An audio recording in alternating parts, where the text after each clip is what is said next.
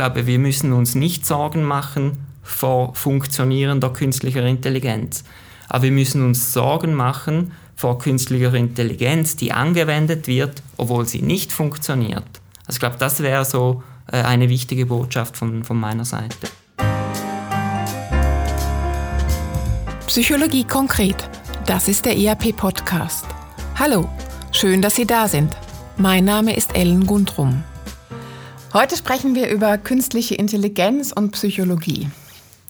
Künstliche Intelligenz oder KI hat schon lange Einzug in unseren Alltag gehalten. Wir kommunizieren selbstverständlich mit dem Chatbot unserer Versicherung, lassen uns Musik oder Filme empfehlen, verlassen uns sogar bei der Partnerinnensuche auf passende Vorschläge von KI-Algorithmen.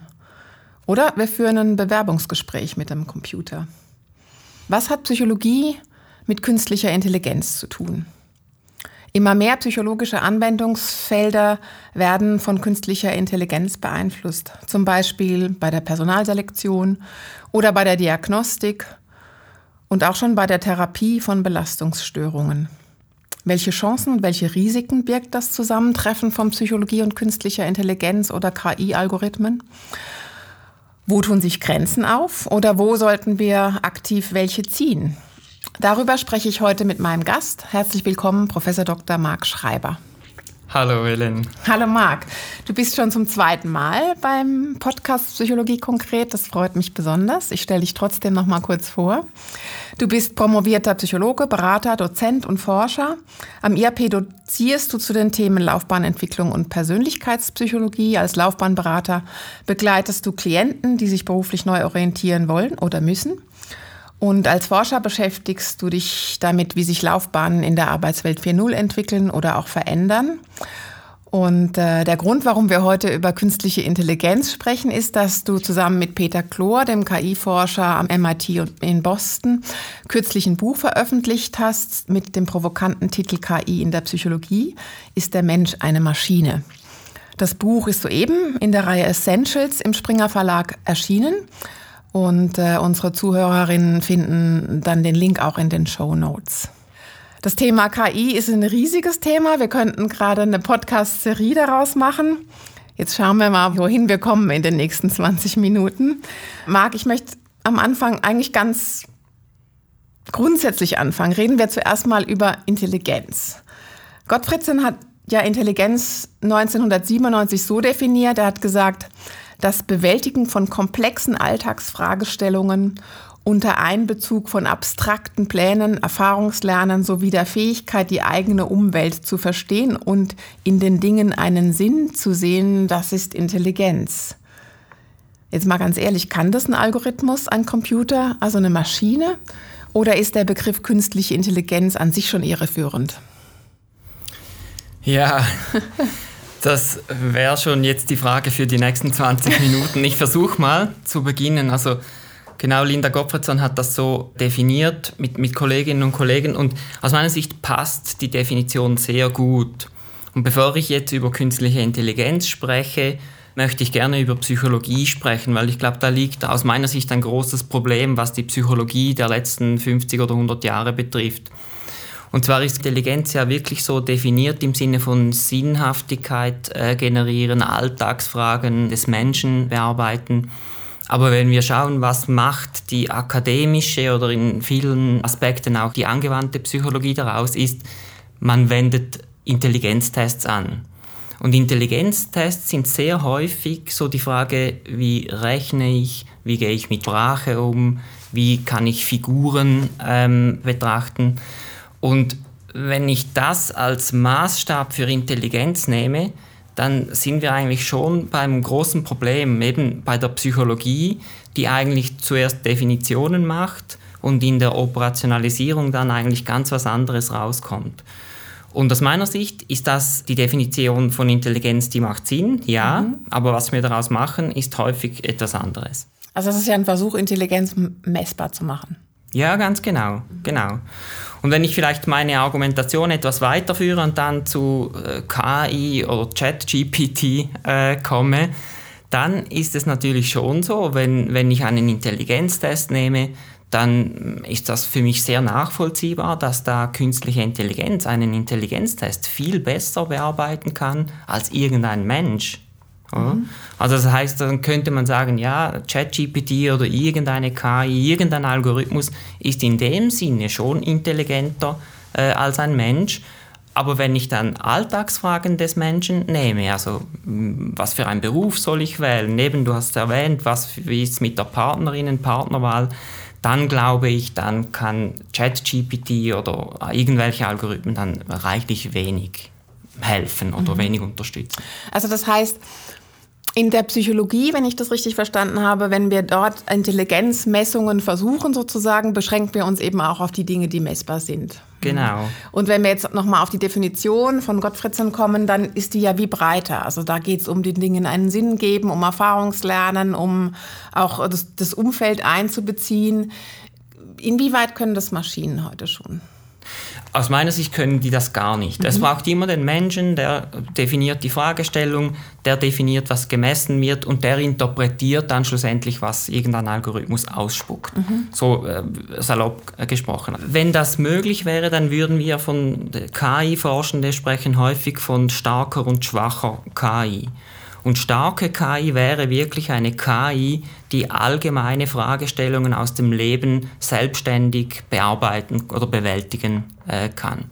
Und eine schwache KI äh, ist eine KI, die einzelne Aspekte einer solchen Fragestellung beantworten kann. Und da gibt es jetzt natürlich ganz viele einzelne Aspekte, die wahrscheinlich ein Algorithmus besser beantworten kann. Also nehmen wir die Berechnung des schnellsten Weges äh, irgendwo mit dem Auto oder mit dem Velo oder, oder, oder auch zu Fuß. Da ist ein Algorithmus viel besser, viel schneller, viel präziser, aber ist auch ein gutes Beispiel. Auch da merken wir, dass wir irgendwann vielleicht mal an einer Straße äh, enden, wenn wir uns, nur auf den Algorithmus äh, verlassen wo wir uns in eine Sackgasse bewegen. Oder das haben wahrscheinlich alle schon erlebt. Mhm. Also KI ist da grundsätzlich besser in einzelnen Schritten bei der Berechnung des schnellsten Weges.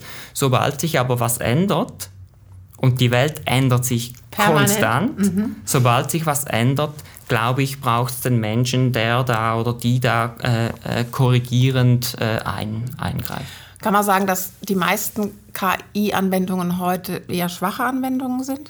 Nach deiner Definition? Ja, nach der Definition, und ich glaube, da würden ganz viele KI-Forschende auch äh, zustimmen, gibt es bis jetzt nur schwache KI. Okay. Also starke KI gibt es noch nicht. Äh, und da wir sind jetzt bei GPT 3.5 oder GPT 4.0 und da würde ich behaupten, dass das äh, eingeschlossen ist. Mhm. Wobei natürlich im Moment die Entwicklung sehr äh, rasch ist und wer weiß, äh, ob wir da äh, irgendwann eines Besseren belehrt werden. ich glaube nicht. Kommen wir gleich dazu, aber lass uns noch mal ganz kurz bei der Intelligenz bleiben. Wir unterscheiden ja analytische und intuitive Intelligenz. Das beschreibst du auch in deinem Buch und wenn ich das richtig richtig verstanden habe, dann gehen also die Intelligenztests vor allen Dingen auf den analytischen Teil. Ähm, kannst du für unsere Zuhörer mal kurz beschreiben, was ist der Unterschied? Ähm, und dann können wir von da aus dann. Ja. Ja, sehr gerne, genau. Und das ist in der Tat aus meiner Sicht eine sehr wichtige Unterscheidung zwischen analytischer Intelligenz. Wir können sagen, das ist das, was Intelligenztests äh, mehr oder weniger messen können. Da geht es darum, Daten zu analysieren oder irgendwelche Sinneseindrücke explizit äh, zu analysieren. Mhm. Also wenn wir eine Pro-Kontra-Liste, es ist immer einfacher, wenn wir so ein Beispiel aus der Praxis nehmen, in der Laufbahnberatung, wenn man Pro-Kontra-Listen machen für eine berufliche Option, dann ist das die analytische Intelligenz. Da kann ich sagen, das sind meine Kriterien. Lohn spielt eine Rolle, Arbeitsweg, mhm. äh, Leidenschaft spielt eine Rolle. Und da kann ich schauen, Option A, irgendein Job, Option B ein anderer Job, wo kriege ich so den höchsten, den höchsten Wert? Das wäre so ein analytisch intelligentes Vorgehen. Und natürlich erlebe ich immer wieder Klientinnen und Klienten, die sagen dann, ja, das funktioniert nicht, oder? Weil der Bauch irgendeine Lebenserfahrung, die ich gar nicht so richtig benennen kann, die sagt mir, dass diese oder diese Option eben doch besser wären. Mhm. Und da sprechen wir von intuitiver Intelligenz. Und die können wir häufig nicht in der Sprache zum Ausdruck bringen. Und deswegen so in unserer Welt erwarten wir immer explizite Aussagen, es muss in der Sprache zum Ausdruck gebracht werden können. Und da zwingen wir eigentlich alle in die analytische Intelligenz rein. Das ist sinnvoll, nicht nur sinnlos, aber es besteht auch die Gefahr, dass wir die analytische, äh, die, die intuitive Intelligenz, Entschuldigung, dass wir die ausklammern. Und die kommen eher zum Ausdruck über Geschichten, die ich erzähle, über Bilder, die mir in den Sinn kommen und das läuft ganz schnell. Und das kann ich auch nicht immer kontrollieren. Mhm. So würde ich den Unterschied. Deswegen setzt ihr ja wie auch beides ein. Also ihr macht diese Tests, diese Analysen und dann sollen die Klienten aber auch Geschichten erzählen ähm, aus ihrem Leben oder auch Geschichten erfinden, wenn sie in die Zukunft schauen. Ja, ganz genau. Mhm. Also in der Laufbahnberatung oder auch in anderen Anwendungsbereichen, da macht es Sinn, beide äh, Intelligenzen zu nutzen mhm. und da gibt es auch die entsprechenden äh, Methoden und es tönt immer so, wie wenn ich vielleicht so die eine gegen die andere ausspielen wollte. Das ist gar nicht so die Meinung. Im Prinzip ist beides sehr wichtig.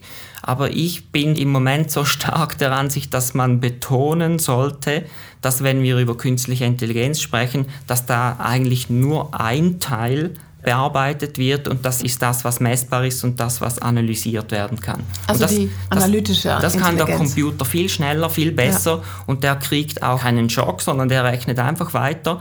Ist zwar überhaupt nicht effizient, oder? Das dünkt mich noch ein wichtiger Punkt. Also da wird enorm viel Energie verbraucht. Mhm. Energie, die wir vielleicht auch besser nutzen könnten. Also wir sind als Mensch sehr effizient im Entscheidungen treffen. Mhm. Das hat auch damit zu tun, dass wir nicht alle einzelnen Analysen bis ins Detail machen, sondern dass irgendwo so der Bauch kommt oder die intuitive Intelligenz und sagt, hey, aufgrund meiner Lebenserfahrung entscheide ich mich jetzt so und so. Mhm. Und das ist sehr effizient. Manchmal ist es auch falsch, muss man auch sagen, aber es ist effizient. Okay. Wenn wir jetzt davon ausgehen, dass, dass künstliche Intelligenz, also vor allen Dingen diesen Teil der analytischen Intelligenz ersetzt oder vielleicht auch nicht ersetzt, sondern uns irgendwie auch ergänzt, dann müssten wir uns ja eigentlich nicht allzu große Sorgen machen, oder doch?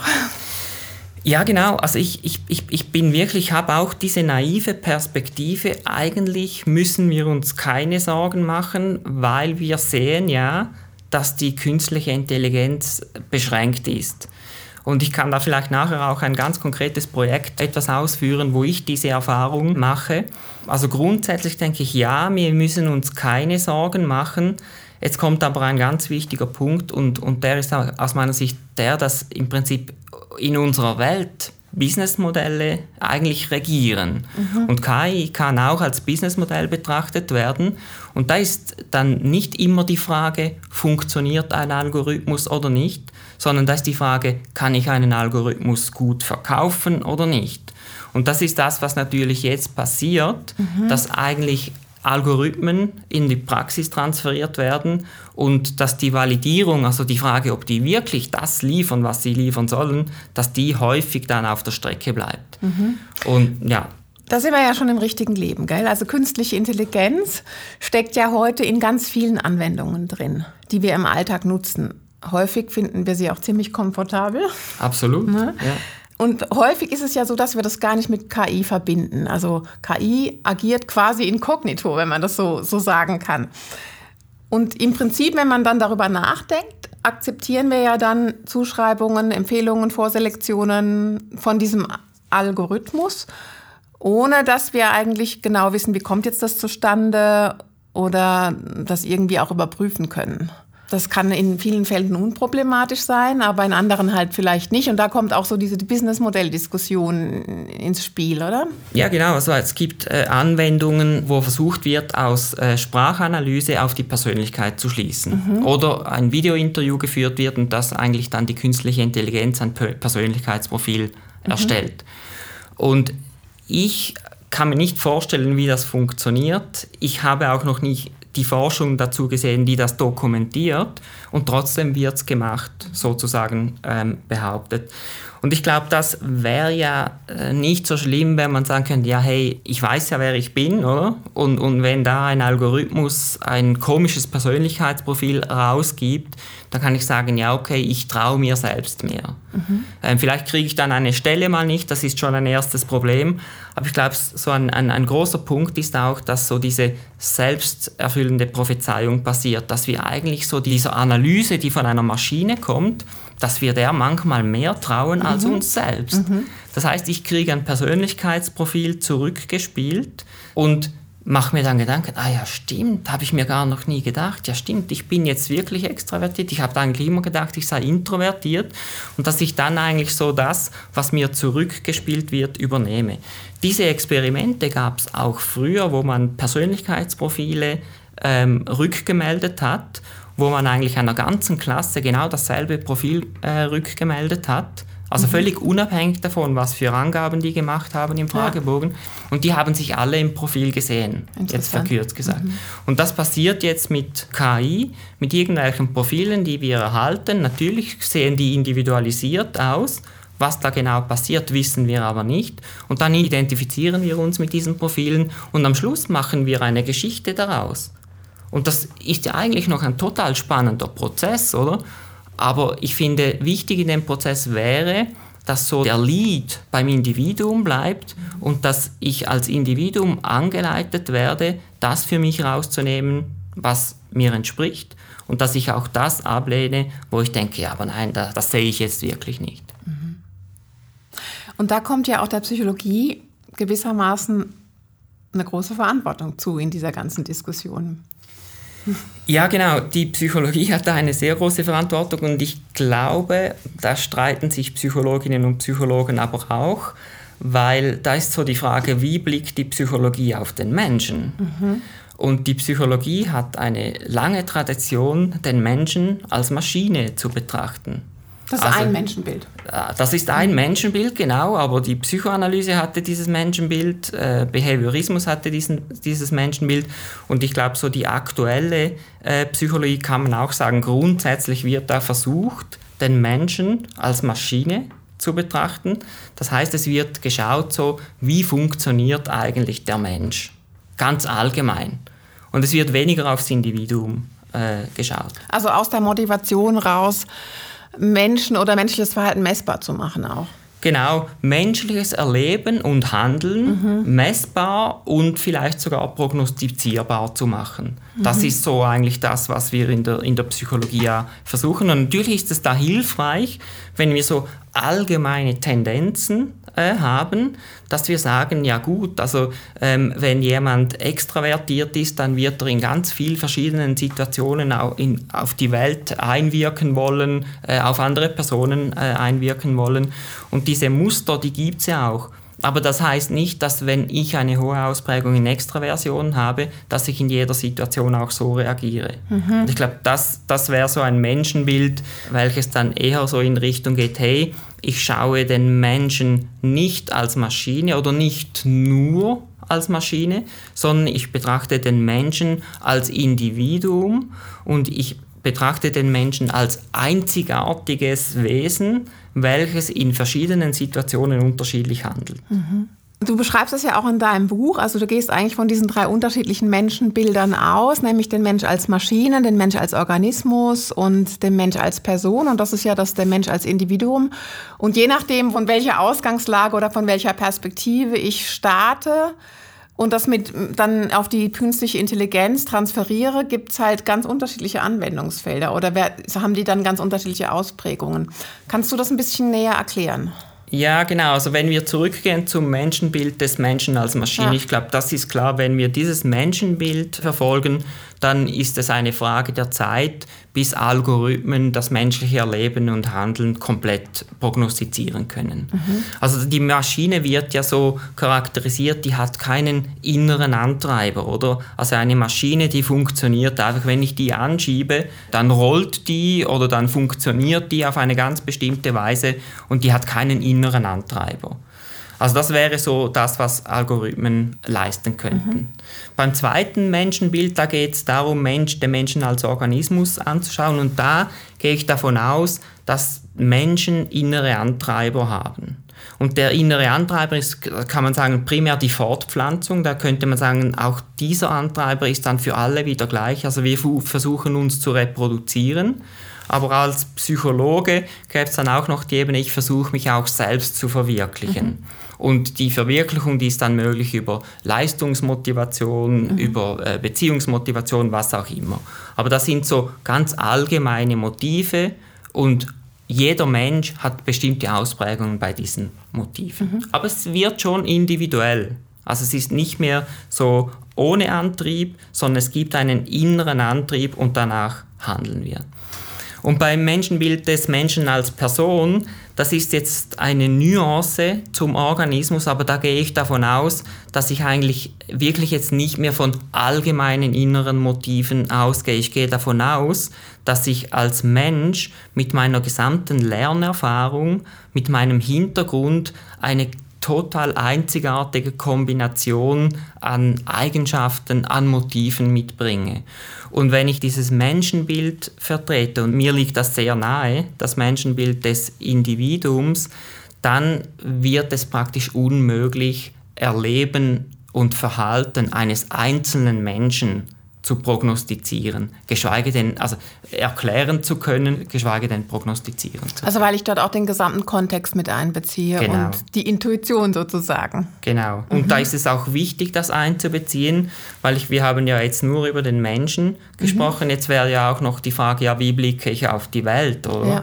Und wenn wir auf die Welt blicken als konstante Welt, also wir reden ja heute alle von New Work und alles ist im Fluss und Disruption überall. Mhm. Aber komischerweise, wenn es um KI geht, dann aus meiner Sicht ist da die Annahme hinterlegt, dass die Welt eigentlich konstant ist und dass ich aufgrund von Sachen, die ich im Internet finde, die sich auf die Vergangenheit beziehen, dass ich da jetzt irgendwelche Prognosen in die Zukunft machen könnte. Und das dünkt mich rein logisch nicht nachvollziehbar. Mhm was heißt das für die Anwendung von künstlicher Intelligenz? Oder lass uns vielleicht noch einen Schritt zurück machen und mal kurz zusammenfassen, welche Anwendungsfelder gibt es heute schon sozusagen?